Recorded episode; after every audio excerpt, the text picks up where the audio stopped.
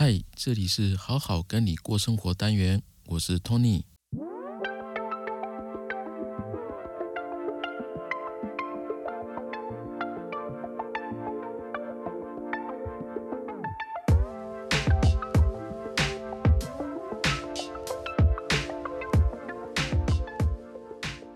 Hello，大家最近好吗？我在端午节的时候啊，无意间看了一篇文章，它是智商心理师邓慧文写的一篇文章哦。文章呢在讲关于婚姻的关系。那他后面我看了一段，我觉得蛮有趣的。他说有一次他在主持广播节目的时候，有一个男性听众他扣印到他的节目里，然后发表了一些想法。他后来就听到一段很很令人惊艳的这个婚姻哲学哦。他说邓医师，那你们讲的哦实在很复杂，那我听不懂。那亲密关系对他来讲哦，其实就是两种。一种呢叫做玻璃，一种是泥巴。玻璃就是要晶莹剔透嘛。那如果它被刮到，没有人受得了，因为上面的刮痕哦，你都会看得到，他没办法把它擦掉的。那这个听众呢，他发现自己的太太有个缺点的话，哈，或者是他们两个人在吵架，哦，他自己呢就会像那片玻璃一样哦，就是玻璃上面有瑕疵、有刮痕，就会想要像换掉那片玻璃一样的，想要换掉他太太。吵得太凶了，可是呢，真实情况他没办法换啊，于是呢，他们就两个人呢，现实情况就像泥巴一样，他们在那里瞎搅和瞎搅和，讲出来的话呢都是烂泥巴。那邓慧文就问他说：“那你觉得这样幸福吗？”他说：“他当然也曾经想要把它洗干净嘛，看看会不会变成玻璃，可是没办法，泥巴太多了。后来呢，他说自己他结婚了三十年。”泥巴呢，已经变成陶土了啊！虽然都是一阵瞎搅和，又一阵瞎搅和，可是你给它烧啊，有耐心的烧，它就变成陶土了。那后来这个听众也很可爱哦，他觉得自己不太那么容易，那么会形容，所以他就说啊，我不会讲了，然后就匆匆忙忙就把电话挂上了。这样子，这个邓慧文医师他就大概解释了一下，就是这个听众的说法，他说婚姻很像是一个窑。就是，烧陶土的这个窑，好，这个窑里面有热度，那婚姻放在窑里面烧呢，那陶土的本质它是一个泥巴，再精致一点呢，就会烧出这个陶瓷嘛，漂亮的陶瓷。那就是说，一个好的婚姻呢，它能不能耐得住这口窑的这个高温？我们自己是不是了解呢？婚姻的本质哦，其实是泥巴，然后不去期待它是玻璃哦。有瑕疵你就想换掉，那你的婚姻就没办法维持下去。可是这个这个怎么烧呢？温度要持续又不能够烧破裂啊，那就是学问了。那我觉得这个听众哦，其实泥巴跟玻璃的这个说法，其实我觉得蛮可爱的。哦我从来没有听过这样子的形容说法，这让我想到就是说我们在一个关系里面哦。对方觉不觉得你是一个可爱的人？那你觉得对方是不是一个可爱的人？其实蛮重要的。这个可爱呢，有两种意思。一种意思呢，就是呃卡哇伊的意思，就可爱，对方说话的方式啊，他的他的行为等等的。那另外一种呢，就是他是不是可以继续爱的人？也就是说，如果啊，我们像这个邓慧文医师他讲的，婚姻的本质呢，其实是泥巴。那你不去期待它是玻璃的话，那么这个婚姻呢，就有可能经得起考验。所以我今天想要跟大家分享一下，就是说，在一个关系里面哦，有很多问题其实是来自于说我们对对方的期待。期应该说是期待的落差而造成的亲密关系当中的一些困境。这些困境呢，到底是什么原因造成的呢？我们应该要怎么样整理自己才能够走出这样的困境呢？那我们会先从男性的这个角度出发。那其实哦，我发现一件事情哦，有很多人哦，不管是我们这个年代的，或者是新生一代的的男人哦，很多人会把自己的另外一半当成妈妈。一方面呢，是因为男性本身他多多少少有一点恋母情节哦，比较依赖妈妈，然后投射在一个亲密关系里面哦，对另外一半呢，他会比又依赖呢，然后又想要控制。那另外一方面来说呢，就是因为有一些男性呢，其实在他的成长过程哦，是缺少独立的、长期的独立的生活的，所以他会渴望另外一半像妈妈一样的照顾自己哦。在心理学上面啊，有个调查显示哦，他说一个男人呢，至少在度过十五年，他不需要父母介入的独立生活后，他的人格才是独立的。比如说你在生活期间、成长过程，甚至到二十几岁的时候，你出社会之后呢，那你的衣衣服呢，有可能妈妈还帮你洗，你谈恋爱呢，还要经过妈妈的同意等等的。讲到这些呢，可能有一些听众他会频频点头。然后呢，在这个男人离开妈妈的照顾之后，经过两年、三年的这个独立生活，他就会他就会开始想要有另外一半。这个另外一半可能是女朋友，或者是他想要直接走入婚姻。如果他没有走入婚姻的话，他有可能就是不停的换女朋友，就好像跑这个接力赛一样哦，一个接一个的。然后直到呢，最终找到一个理想的对象，然后结婚哦。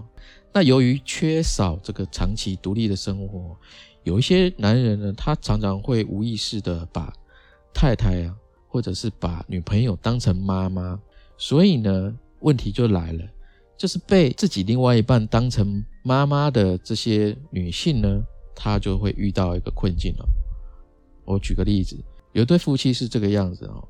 这个太太呢，她不希望像照顾儿子一样照顾自己的先生，因为她先生呢，从小到大的成长环境呢，他是跟妈妈跟姐姐一起长大的，他是家中唯一的男生，所以呢，他的妈妈跟姐姐哦都很关心、很爱他。那也就是说，他在家呢，家家务事啊各方面，其实他不需要做，他也不需要去照顾别人，因为都是别人照顾他的。这个太太，她在结婚后，她面对的是一个不做家务，然后不懂得照顾人的这个另外一半，所以她在这个婚姻当中很累，感到很失望。那这个先生呢，他是把太太当成妈妈的先生，他自己不知道。那么他在下意识习惯哦，跟太太沟通的时候，他会用对妈妈的方式来对自己的太太。怎么说呢？他就会用沉默或者是逃避。为什么呢？会这样子哦？就是当妈妈在教训儿子的时候啊，这个儿子他会习惯性闭嘴，或者是用逃避的方式来对待，就闭嘴或逃避嘛。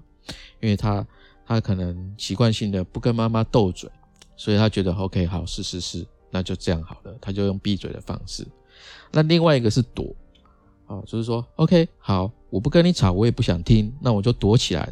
所以这个先生呢，一旦跟自己的太太她有一些争执的时候，他就用这样的方式来对待自己的太太。那可是这样的方式其实都是一个不好的方式哦。他一一这样的方式代表着拒绝沟通嘛。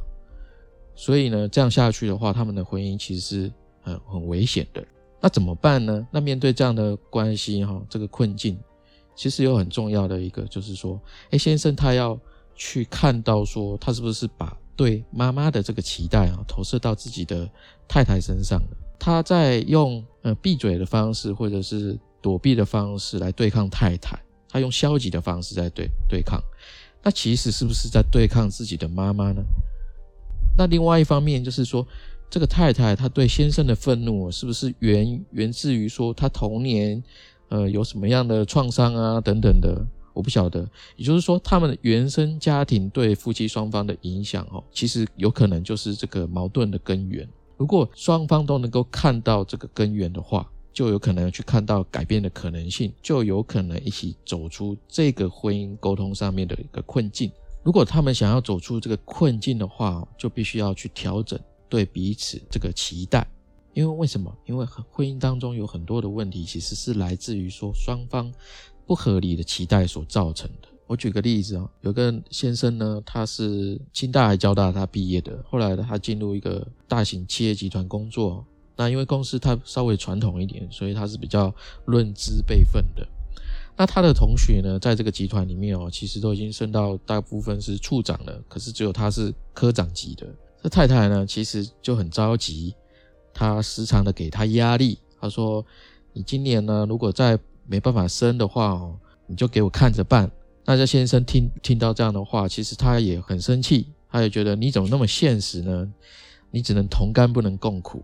那这这个这对夫妻呢，他们不是什么相亲啊，干嘛的？他们是自由恋爱。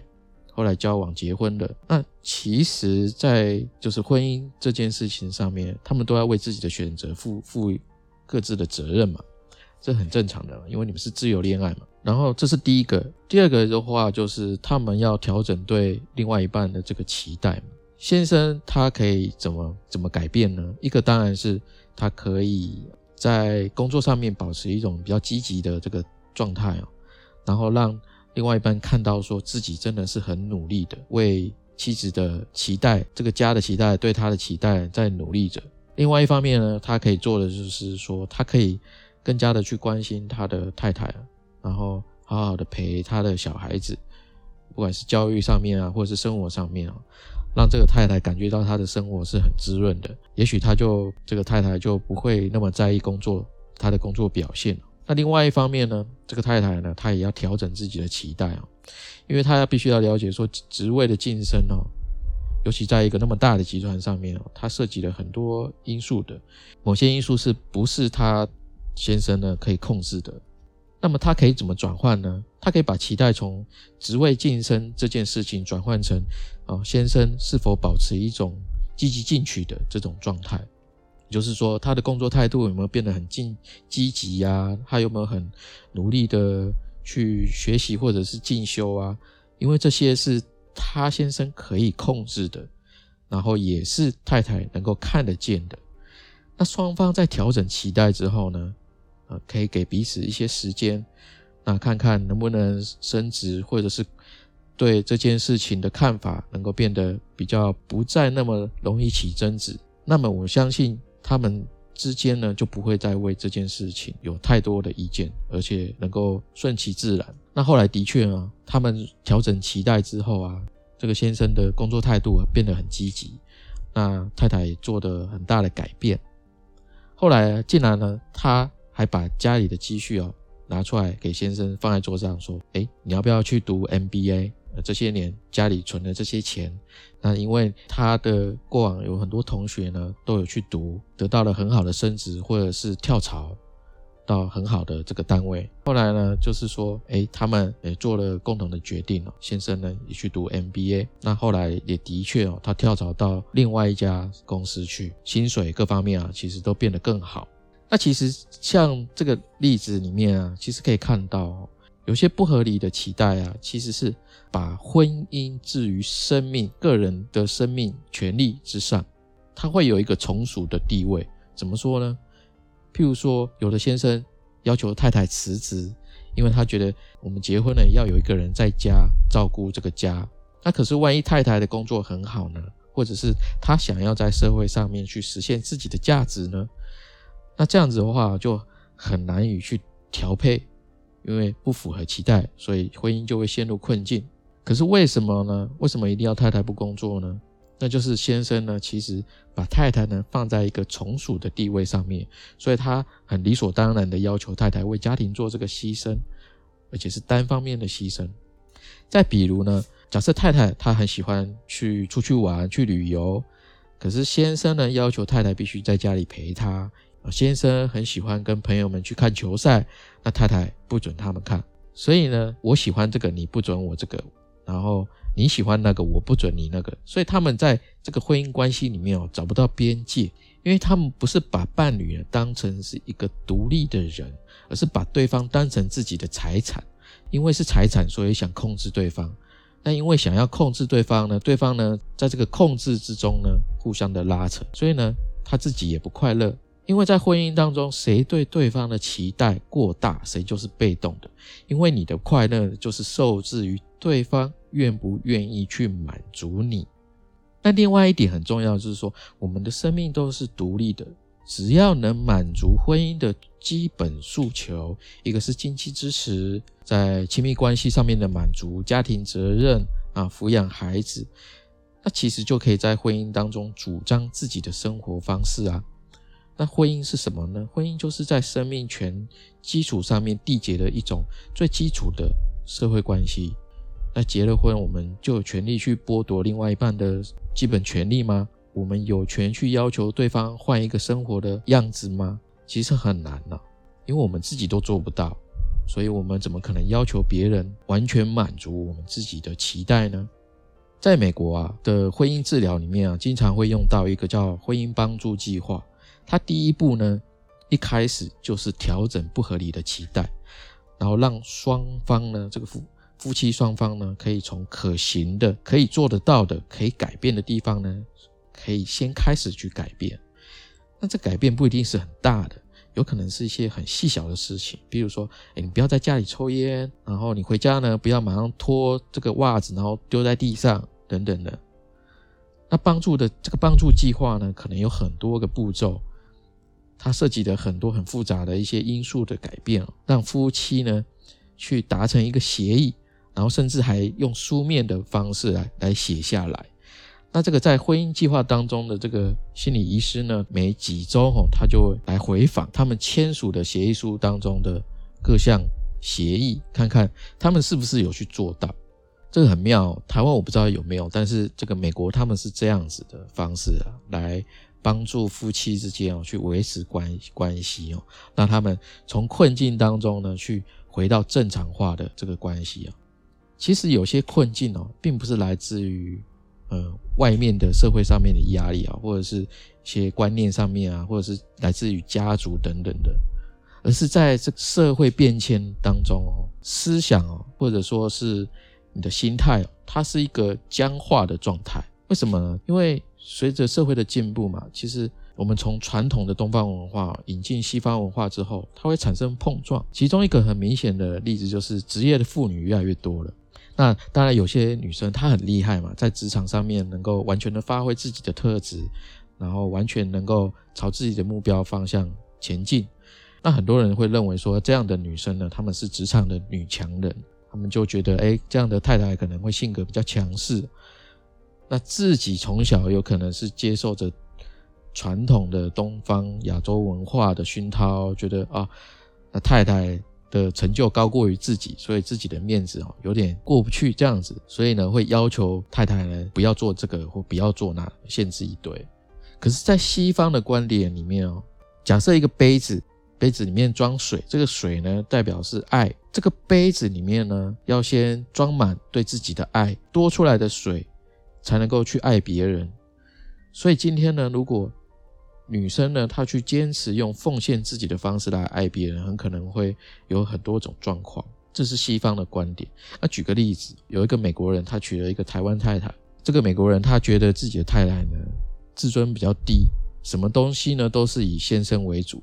对他来讲，因为他是个西方人，在他文化上面呢，其实他会觉得很难受。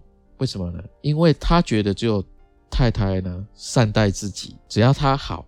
他才会感觉到很好，在我们现在听起来很合理啊。可是有些人的确是这样子哦，他完全奉献、牺牲自己。嗯，他举个例子，他每天早上起来呢，就给这个美国先生把这个衬衫呢都烫好，然后做好早餐，给他打领带等等的。或者是他只要有什么好吃的呢，他就会自己舍不得吃，他会留给这个美国先生吃。但是其实这个美国人他其实会觉得说，你做的一切呢都很好。但是他希更希望的是对方能够对自己好一点，比如说去买一些好看的衣服啊，打扮一下让自己开心，或是买一些化妆品啊、一些保养品，让自己的面貌呢也漂漂亮亮的，或者是说有好吃的东西呢，太太可以买一自己买一份，然后为先生买一份都可以。可是这太太会觉得说，呃，我把我自己认为好吃的东西都给你，是因为我爱你，我觉得它好。很好，所以我想要给你。那这个先生呢，就会觉得说，你认为好的，我不一定觉得他好啊。所以他们一方面呢有文化上面的冲击，一方面呢在性格上面的冲击啊。所以这是他们的困境，他们彼此对对方的期待造成的困境。所以这个就是刚刚前面讲的，就是一种僵化的心态啊。他们没有办法去接受婚姻的不同样貌、不同的形式。如果你可以接受的话，彼此的文化方面、原生家庭哦，或者心态上面，如果你没有一个很 open mind 的状况的话，很多困境哦，是因为这样的僵化而才成为困境的。那换句话讲，你认为是困境，它才成为困境。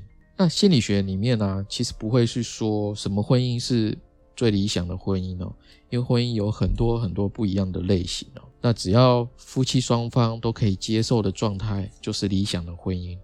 因为每个婚姻呢，它都有不同的阶段，就像最前面就泥巴跟玻璃，这个泥巴呢一烧烧烧烧到后来变成陶土一样，它会有不同的阶段，所以会有不同的酸甜苦辣需要经历过。如果没有经历过这样的酸甜苦辣，其实不是真正的一个婚姻哦，因为你们没有深刻的体验。而且在婚姻里面，没有人是专家，因为不同的人他会有不同的方式。婚姻当然很重要，但是婚姻它其实不是生命的全部，所以我们每一个人应该要去相信，说自己的过去啊已经很尽力了。那自己呢，现在在这个关系里面啊还在坚持着，那是因为我们相信未来有很多可以珍惜的地方。如果我们保持这样的想法的时候，那么就有机会使我们的婚姻变得更好。有一个例子是这样子，就是有一对夫妻呢，他们个性呢很不一样，那他们的成就也不太一样。太太呢，她是外国企业的一个高级主管，八面玲珑，能言善道。那可是他这个先生呢，比较不会应酬，比较不会说话的人。尤其是面对这个陌生人哦，他很难跟对方能够聊天，而且他生性呢就是直来直往的个性他也不抽烟、不喝酒、不不打麻将、不玩游戏，在很多人的眼中呢，他是一个很无聊的人，甚至呢有人会觉得哇，这样的人生活怎么可能会有趣啊？